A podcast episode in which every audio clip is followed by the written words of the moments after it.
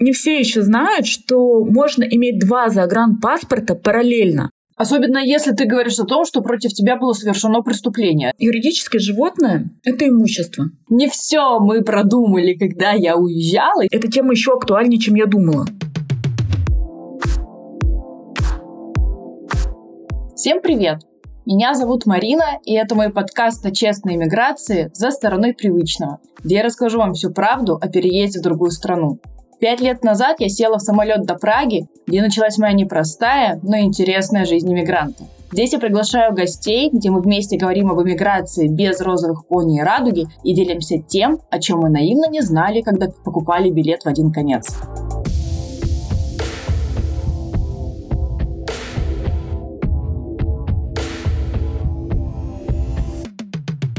Сегодня мы поговорим о сложной, но важной юридической части переезда, а именно что нужно сделать до того, как ты сел в самолет и улетел в другую страну. Мне кажется, что иногда мы недооцениваем критичность таких вопросов. И сегодня у меня в гостях адвокат с десятилетним стажем Оксана Камынина, которая поможет разобраться и разложить по полочкам все важные моменты. Надо отметить, что это особенный гость, потому что Оксана по совместительству еще моя родная сестра. Оксана, привет! Привет, Марина. Мне очень приятно и очень волнительно быть здесь, потому что для меня это такой первый опыт. И очень ответственно, потому что, да, и по совместительству твоя сестра.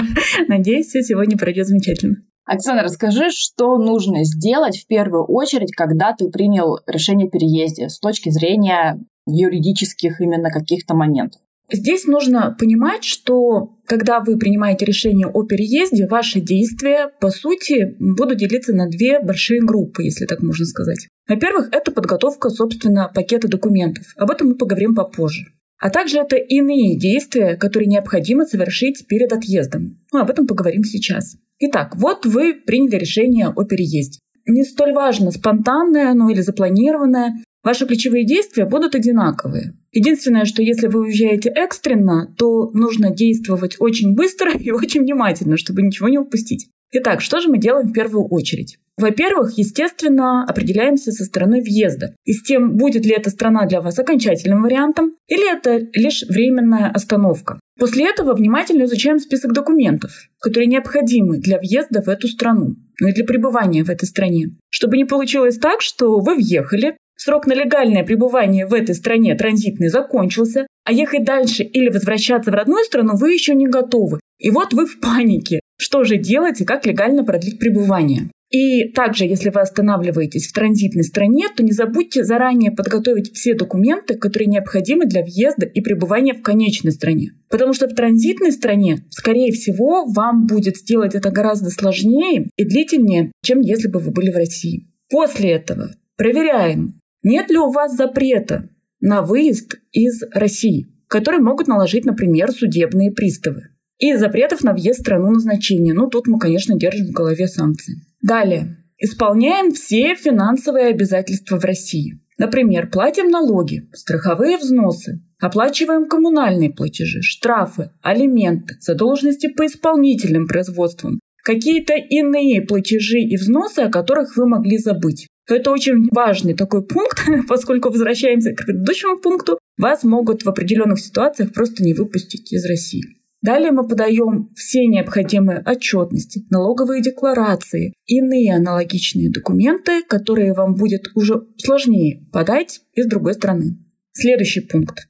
Решаем вопросы с регистрацией по месту жительства в России так как именно по этому адресу вам будут приходить все юридически значимые письма госорганов, из судов, от ваших контрагентов. Также, я думаю, все знают, что исходя из этого будут начисляться определенные коммунальные платежи. То есть вы должны либо сняться с регистрационного учета в России, либо оставаться зарегистрированными по месту жительства, но иметь в виду вот эти нюансы. Далее очень важный пункт, который я бы сильно вам порекомендовала не упускать из виду, это сходить на консультацию к бухгалтеру относительно вопроса налогообложения. Так как когда вы переезжаете в другую страну на постоянное место жительства, то вы через определенное время перестаете быть налоговым резидентом Российской Федерации. А режим налогообложения резидентов и нерезидентов различный, чтобы потом не было сюрпризов, что вы должны были, оказывается, заплатить в два раза больше налогов. И на эту тему сейчас тоже многие эксперты высказываются и делают вебинары Поэтому, если вы вдруг такое увидели, то я бы рекомендовала бы вам посетить такой вебинар, потому что очень полезная информация там.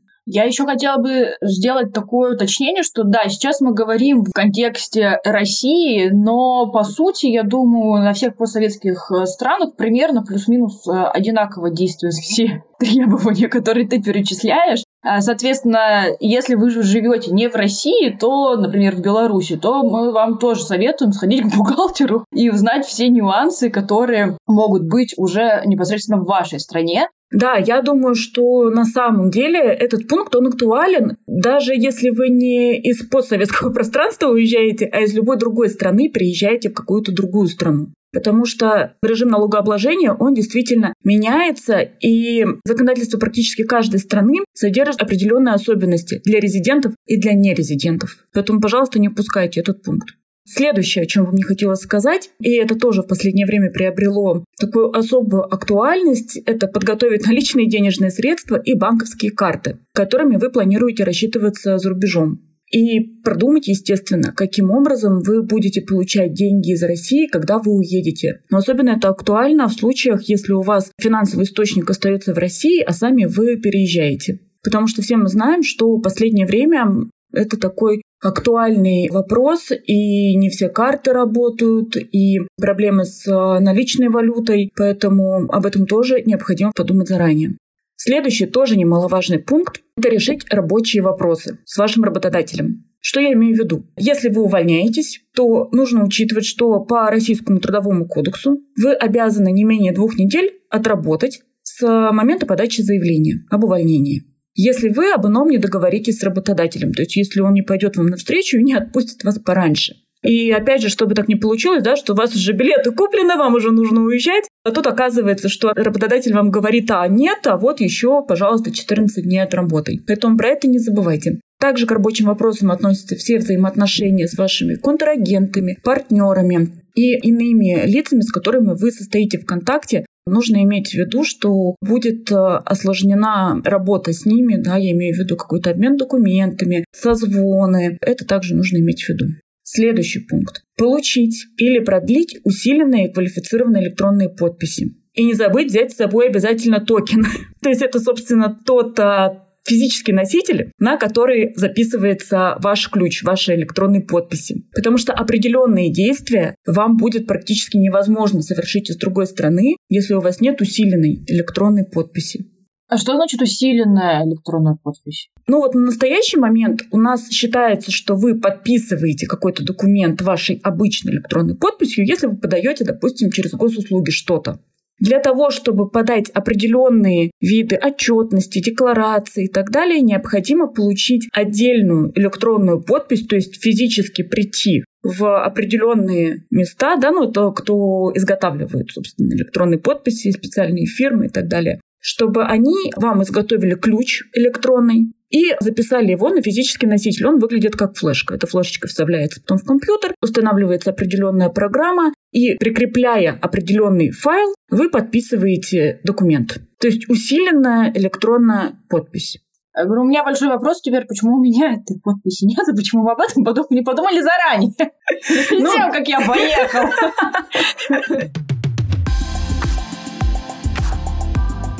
Далее, оформляем все необходимые страховки. Это тоже важный пункт, но у меня они все важные.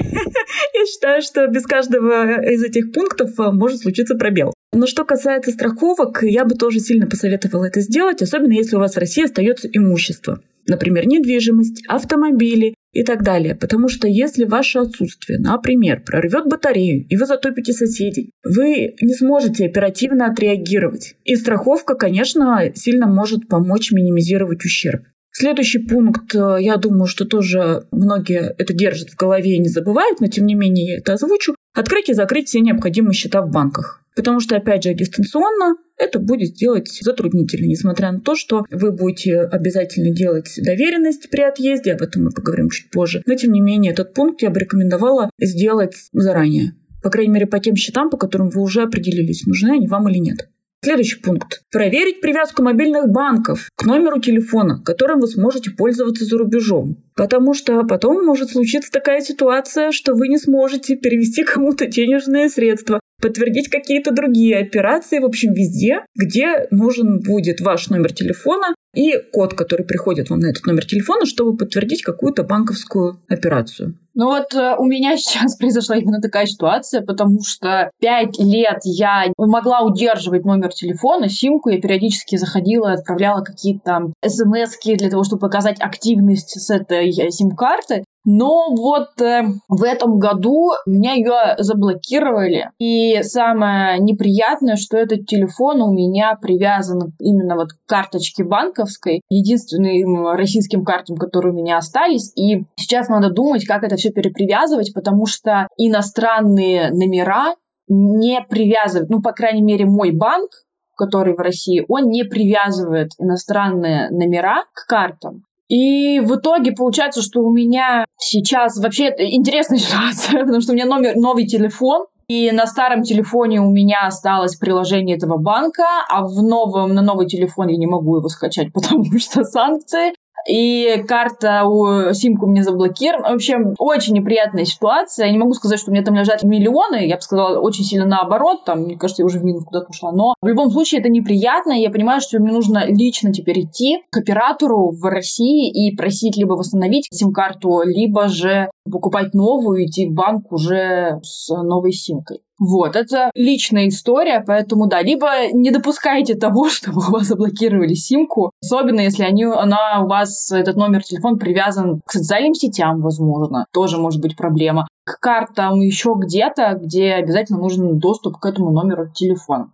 Ну, это да, это вот тот яркий случай, когда, во-первых, не все мы сможем совершить по доверенности, да, и нужно лично быть в стране. И, во-вторых, это то, что нужно не забывать и держать в голове. Давайте перейдем к следующему пункту очень немаловажно посетить всех необходимых врачей, пройти обследование и купить необходимые вам лекарства. Ой, здесь это просто больная моя тема, потому что я думаю, все, кто жил в Европе когда-либо, да и не только в Европе, вообще в другой какой-то стране, они знают всю боль прохождения врачей, и очень сложно достать здесь некоторые лекарства, которые в наших странах продаются без рецепта, а здесь они по рецепту. Я могу сказать, что что-то типа мироместина в Чехии продается по рецепту. Вот, поэтому ты никогда не знаешь, что именно тебе понадобится.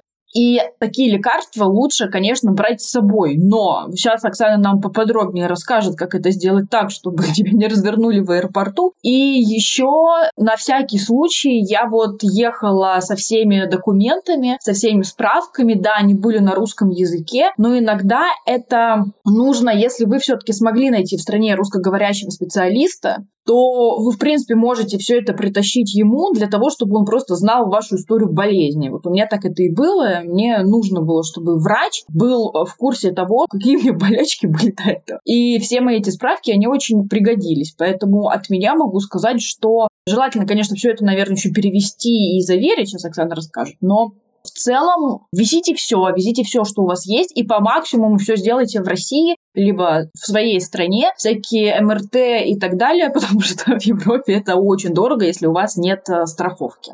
Э, да, я слышу об этом от большинства моих знакомых, кто живет за границей, поэтому я, конечно, рекомендую по возможности перед отъездом пройти полный чекап организма, сдать анализы, сделать необходимые МРТ, КТ, посетить врачей, закупиться по максимуму лекарствами в России. И опять же, не забывать заранее узнавать, пустят ли вас этими лекарствами в самолет, а потом в страну назначения. Потому что на некоторые, например, сильнодействующие лекарства могут быть ограничения. Особенно внимательно к этому нужно отнестись тем, кто имеет серьезные диагнозы. И в таком случае я бы, конечно, рекомендовала заранее подготовить комплект документов от врача. Это все результаты анализов, исследований, заключения врачей с диагнозами и назначениями. Ну и также перевести это все на английский язык. В идеале, конечно, на английский язык и на язык страны, куда вы выезжаете, но хотя бы на английский язык и нотариально заверить этот перевод. Ну, это, собственно, то, о чем сказала Марина.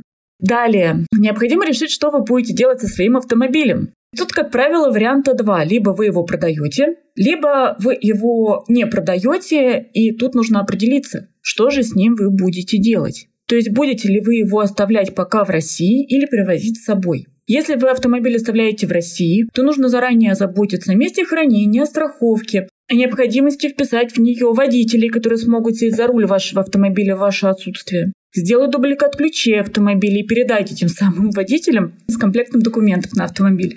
Если вы хотите перевести автомобиль с собой, то нужно узнать о возможности его транспортировки за границу, о способе транспортировки, выяснить вопросы с растамаживанием автомобиля в стране назначения, смены номеров, страховки и так далее. Вообще на практике мало кто перевозит автомобиль, его в основном продают, поскольку перевести автомобиль в другую страну – это очень дорого, долго, муторно. И вот среди моих знакомых в основном выбирают, конечно, вариант просто продать автомобиль и там уже на месте определяться с покупкой нового, либо он вообще оказывается не нужен.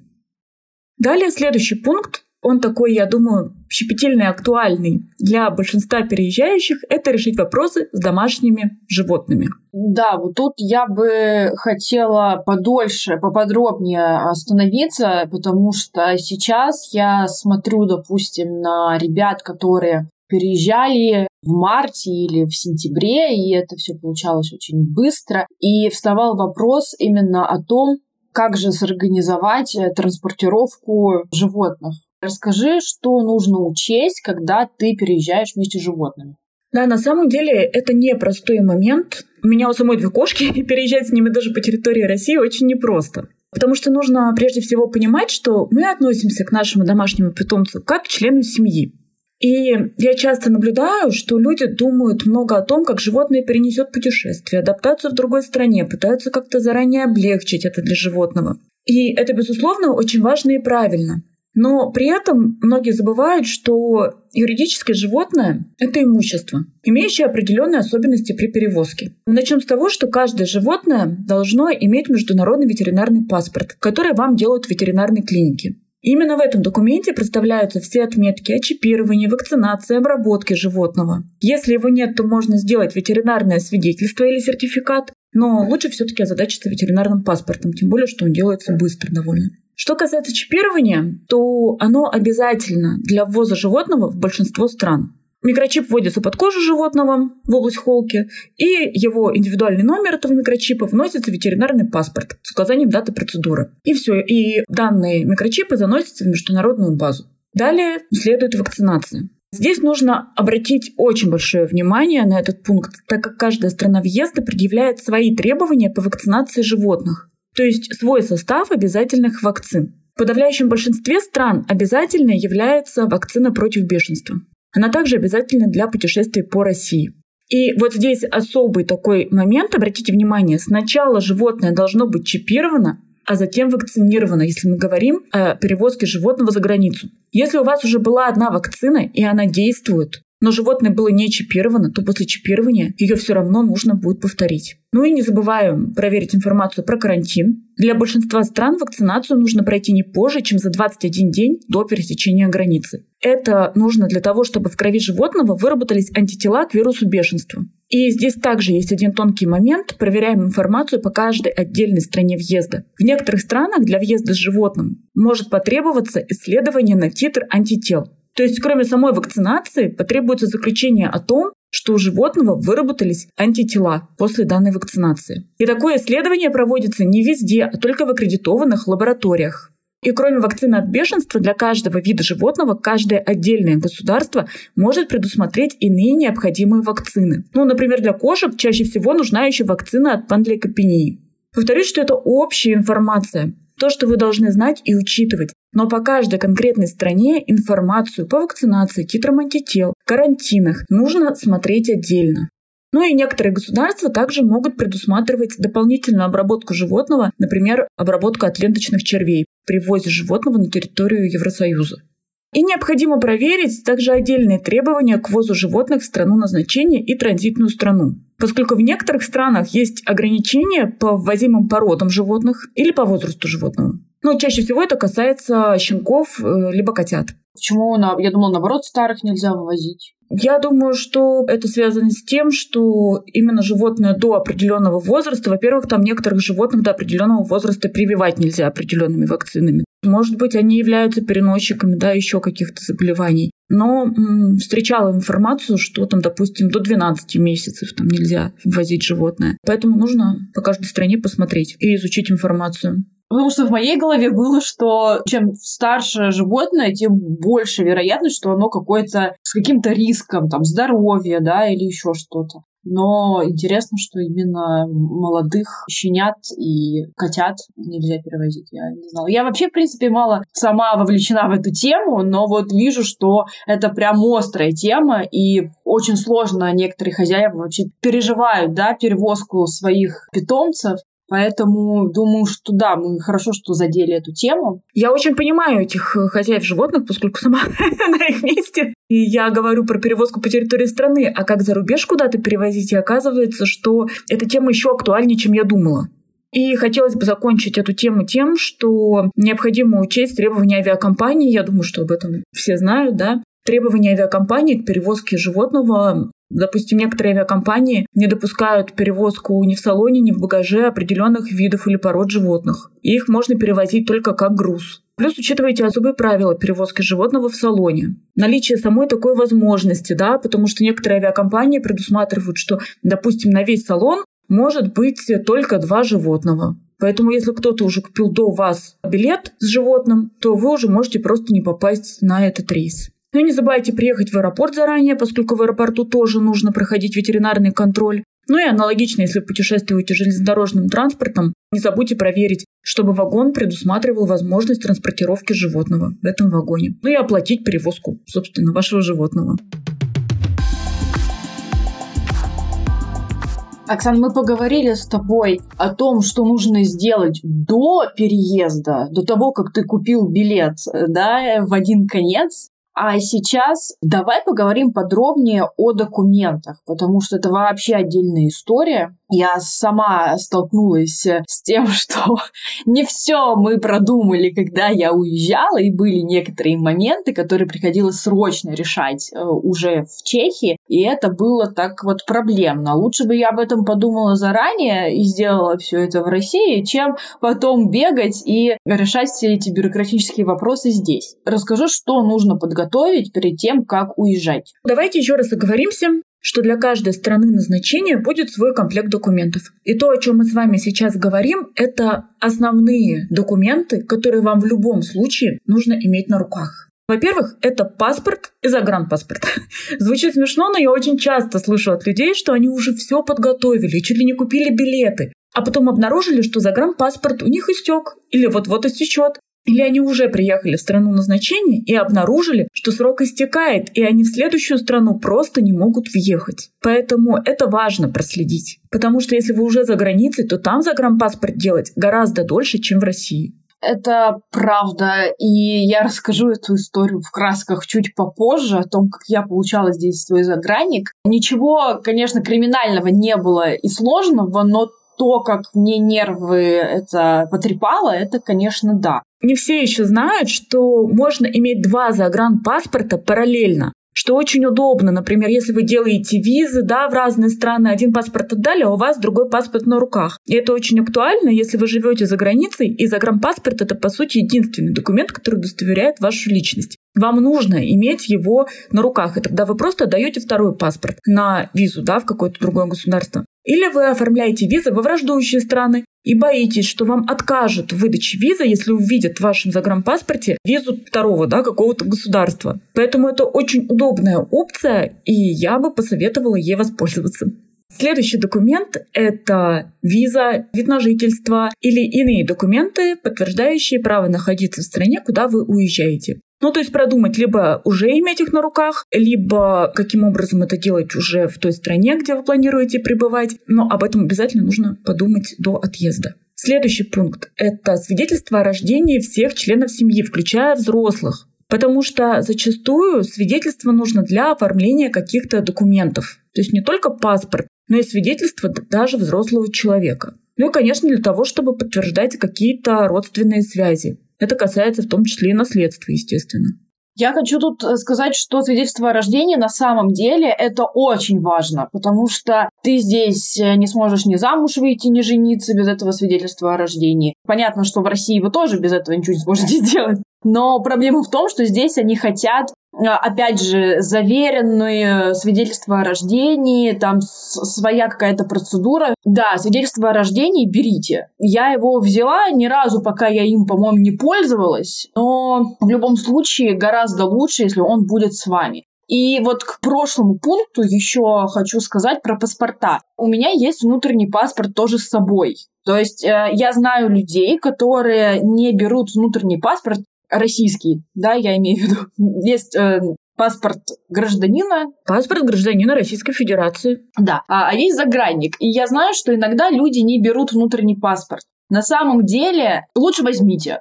Ну, а по поводу свидетельства о рождении, кстати говоря, вот хочется отметить, что мы с моим мужем регистрировали брак в Чехии. Насколько я помню, да, мы представляли и копии свидетельства о рождении наших и указывали в заявлении о заключении брака данные родителей наших. Я не знаю, если честно, как в России даже это делается, потому что я брак в России не регистрировала.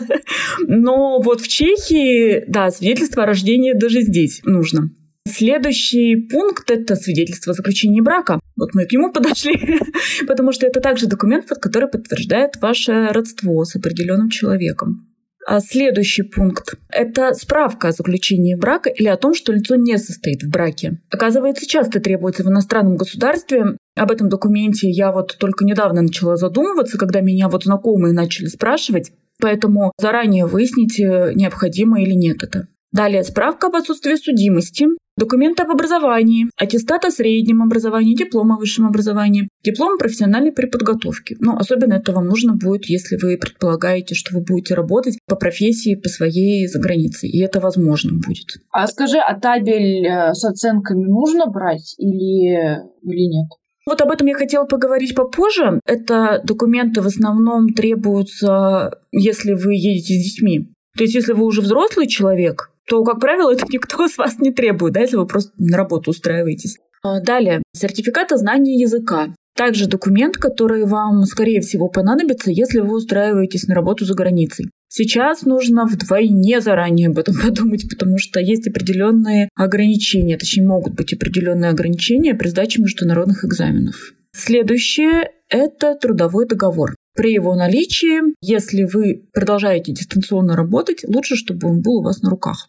Далее. Свидетельство о постановке на учет физического лица в налоговом органе, так называемое свидетельство об ИНН, может понадобиться для открытия счета за границей.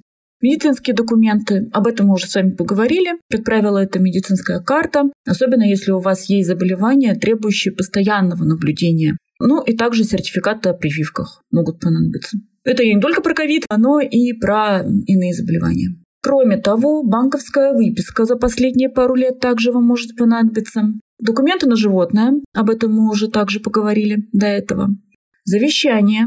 Немногие думают о составлении завещания, рассуждая так, что, ну, вроде бы как бы это касается смерти, не буду заранее об этом думать, но тем не менее это одно из наиболее распространенных действий перед отъездом из России. Поскольку заверить завещание можно только лично, по доверенности это сделать нельзя. Точнее, заверить завещание, да, а совершить завещание само. То есть нужно идти непосредственно к нотариусу. И если вы хотите составить завещание за границей, то это нужно будет делать в консульстве. Это тоже возможно, но это будет, скорее всего, вам чуть сложнее, чем если бы вы это сделали в России у нотариуса.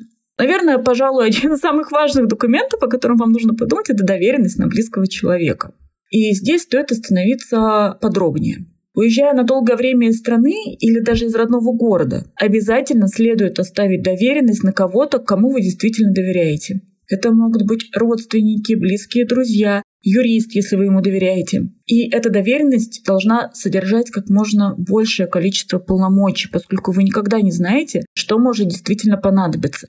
Если вы находитесь в России, то сделать доверенность в другом городе и направить ее в другой город, да, либо по электронной системе нотариусы обменяются, это гораздо проще. Если вы уезжаете за рубеж, то здесь, как правило, возникают серьезные проблемы с доверенностями. Как правило, такие доверенности включают полномочия по распоряжению имуществом, заключать сделки, получать денежные средства, по представлению интересов в государственных органах, Росреестре, налоговой и так далее, в судах, по получению писем на почте, которая, как правило, строжится и не выдает письма посторонним лицам. на представление интересов в других различных организациях, в управляющей компании, в страховой компании, в фонде капитального ремонта, в банковских организациях. Но помните о том, что некоторые полномочия нельзя передать другому лицу. Ну, например, как мы уже говорили, нельзя э, составить завещание по доверенности, подписать брачный договор, например, или получить паспорт. Распространенная проблема проживающих за рубежом. Допустим, приехали в Россию, подали заявление на загранпаспорт, загранпаспорт готов, они уже уехали. Получить его никаким способом, кроме как лично, нельзя. Ну и также некоторые действия в банках и у мобильных операторов тоже нельзя совершать по доверенности. Ну вот это, как я уже упоминала, про эту ситуацию, про сим-карту и банковскую карту, что нельзя это сделать, и очень-очень жаль. На самом деле. Но что поделать? Да, как есть. Это надо учитывать. Следующее – это водительское удостоверение.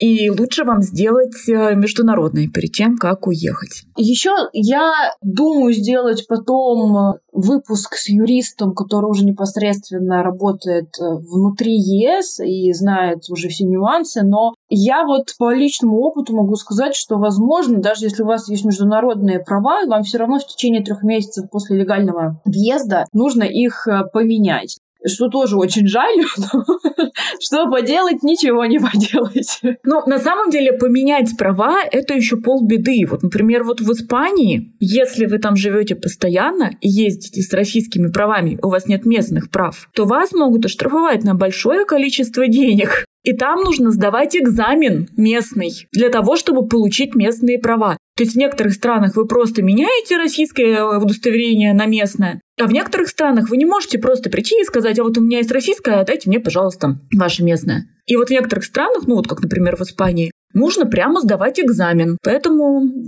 готовьтесь к этому тоже, узнавайте заранее это. Следующее, о чем бы хотелось поговорить, документы на детей.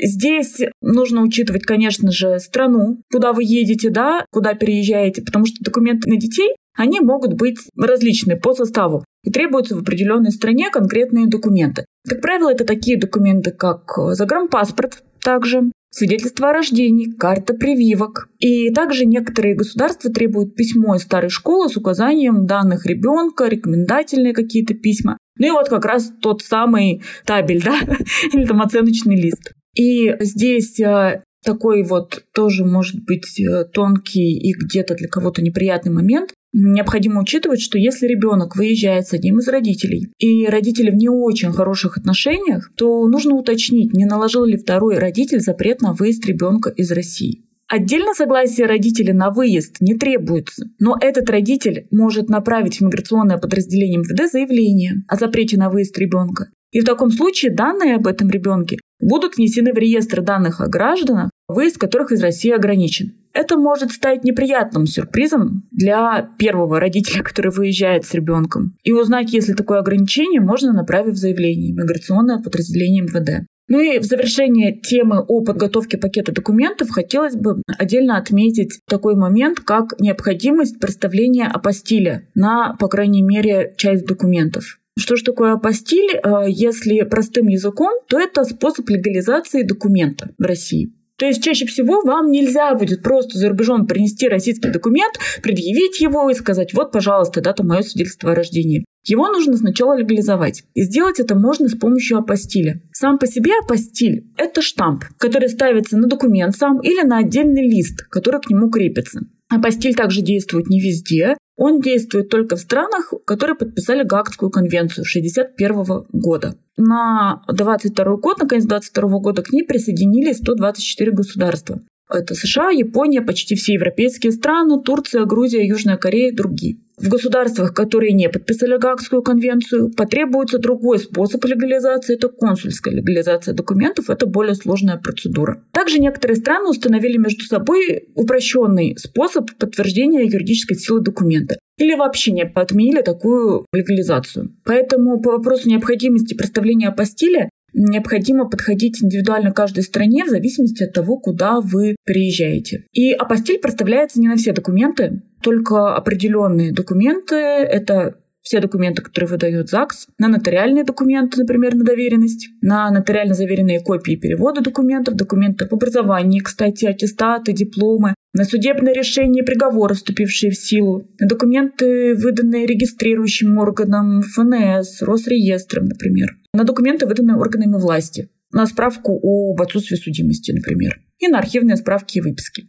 Важно отметить, что апостиль представляется в стране, которая выдала этот документ. В России нет единого органа, который ставит апостиль. Чаще всего его ставит орган, который выдал этот документ. Ну, например, МВД ставит апостиль на справку об отсутствии судимости, ЗАГС на свидетельство о рождении или заключении брака и так далее. То есть по каждому документу нужно смотреть отдельно. И во всех остальных случаях, если конкретного органа не указано для этого документа, то апостиль ставит Министерство юстиции. Заявление о представлении апостиля можно подать через госуслуги, и нужно учитывать, что платится госпошлина за представление апостиля.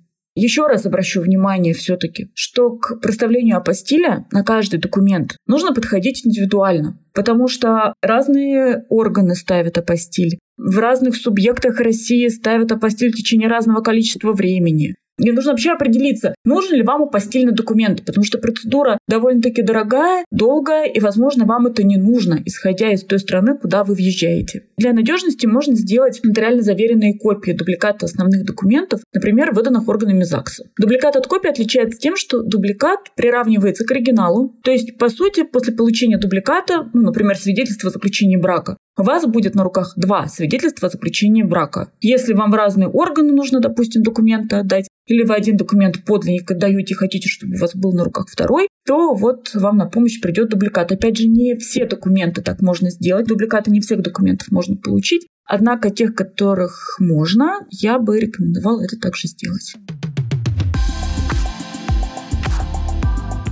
Оксана, у меня есть э, рубрика «Трэш-истории». Я сначала поделюсь своей историей, потом, пожалуйста, поделись э, своей какой-то интересной историей, либо, может быть, э, историей, которая случилась с твоими знакомыми и связана именно с юридическими моментами переезда. Моя трэш-история, она как раз о получении загранпаспорта она заключается в том, что, по сути, я ждала свой загранник больше полугода. Это о том, что в России вы можете получить его за месяц, а в другой стране, если вы находитесь, то это очень сильно надолго растягивается. И началось все с того, что в конце июня я решила записаться в консульство российское для того, чтобы податься на получение нового загранпаспорта. В итоге, ближайшая дата была на октябрь, на середину октября, ближе уже к концу. И когда я пришла, там, во-первых, у меня есть ощущение, что ты пошлину тоже больше платишь, чем в России. В принципе, это и логично, потому что все это замечательно поедет в Россию, и все это сделается в России, скорее всего, все эти документы. Но не знаю, не знаю их процедуру, но в любом случае. И у меня время затратило, наверное, месяца три. Я ждала и отслеживала его, в каком он состоянии. Потому что за паспортом я пришла уже в середине февраля. Соответственно, вот смотрите, вы заранее за несколько месяцев должны записаться на подачу, потому что есть очень большая очередь да, на, на все это. Потом вы все это подаете, и еще месяца три вы ждете его, а потом должны еще прийти и забрать его. Насчет э, забирания в Чехии, по-моему, ты просто приходишь, это как прямая очередь, тебе не нужно записываться. Но в любом случае ты на это тоже тратишь э, время, остаиваешь очередь, иногда внутрь не пускают, э, вся очередь стоит стоит э, снаружи. Отдельно хочу еще напомнить тем, кто находится за рубежом и получает новый паспорт, там тоже зависит от страны каждый, но в определенный срок вы должны прийти в МВД местное и обновить данные вашего паспорта. Иначе тоже может быть не очень приятно что потом вы получите какой-нибудь штраф или еще что-нибудь. Поэтому будьте внимательны. Оксана, расскажи теперь о своей истории, что произошло. На самом деле я не могу сказать, что это вот прямо трэш-история, но это очень поучительная история для всех, кто получает в другом государстве документы на пребывание или проживание там, или уже на получение гражданства. Лет 10 назад у меня была клиентка, которая уехала из России в другую страну и спустя положенное количество времени начала собирать комплект документов для получения гражданства. В этом заявлении она указала в качестве одной из причин отъезда из России совершенное в отношении нее преступление. И после этого то государство, гражданство которого она получала, попросило у нее доказательства этого факта. Конечно же, на руках у клиентки не было ничего.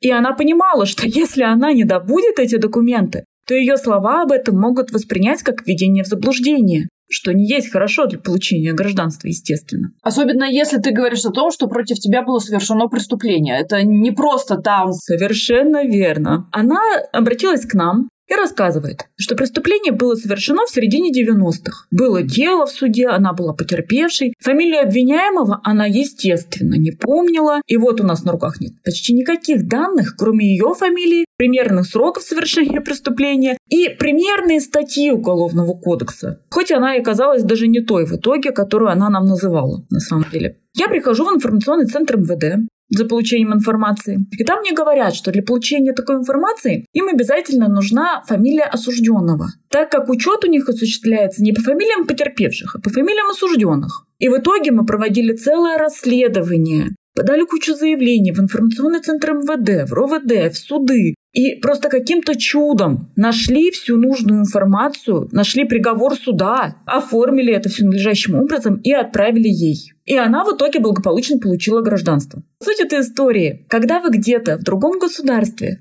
указываете информацию о себе, подумайте, а так ли это необходимо? И какие документы у вас могут запросить в связи с а, данной информацией? И сможете ли вы их предоставить? И какие последствия будут, если вы их не предоставите? Поэтому будьте, пожалуйста, бдительны.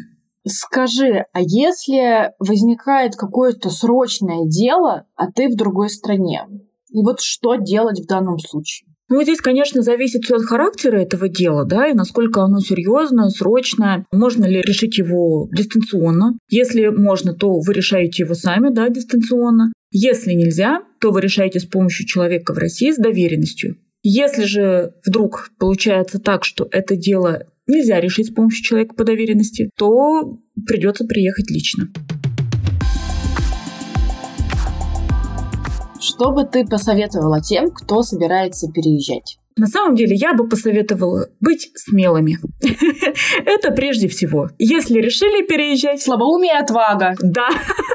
Если решили переезжать, переезжайте. И не слушайте никого, кто говорит, что вот, да, уже и не время, а куда ты собрался, а вот ты сильно молодой или сильно старый для этого, у тебя не та профессия, а куда ты там вообще, с, э, у тебя там трое детей, там пять кошек, два попугая, да, поэтому ну, не слушайте никого, переезжайте. И постарайтесь как можно тщательнее подготовиться к отъезду. Если позволяет ситуация, постарайтесь предусмотреть как можно больше всего. Перед отъездом по возможности обращайтесь к юристам, так как это может сэкономить вам много времени, сил, нервов, денег. И по возможности переговорите с людьми, которые уже переехали, желательно переехали в ту страну, куда вы собираетесь. Оксана, спасибо большое. Это было очень информативно. Думаю, теперь переезд может быть более комфортным и менее стрессовым для всех тех смельчаков, которые решили переезжать. Я думаю, что Оксана разместит текстовую версию этой записи у себя в блоге. Все ссылки будут в описании, потому что информации было действительно очень много, и я понимаю, что иногда действительно лучше воспринимается информация в текстовом виде, особенно когда так много нюансов. Поэтому ссылки все оставлю, вы сможете это прочитать. Да, Марина, спасибо большое, что ты меня позвала. Это действительно был такой мой первый опыт участия в подкасте. И мне было очень интересно, и я надеюсь, что это такой первый шажок к созданию моего собственного подкаста. Поэтому спасибо тебе огромное. Спасибо, что слушали нас. Встретимся с вами через две недели в новом выпуске. Подписывайтесь на подкаст, ставьте звезды, оставляйте комментарии, если вам интересна жизнь со стороной привычного.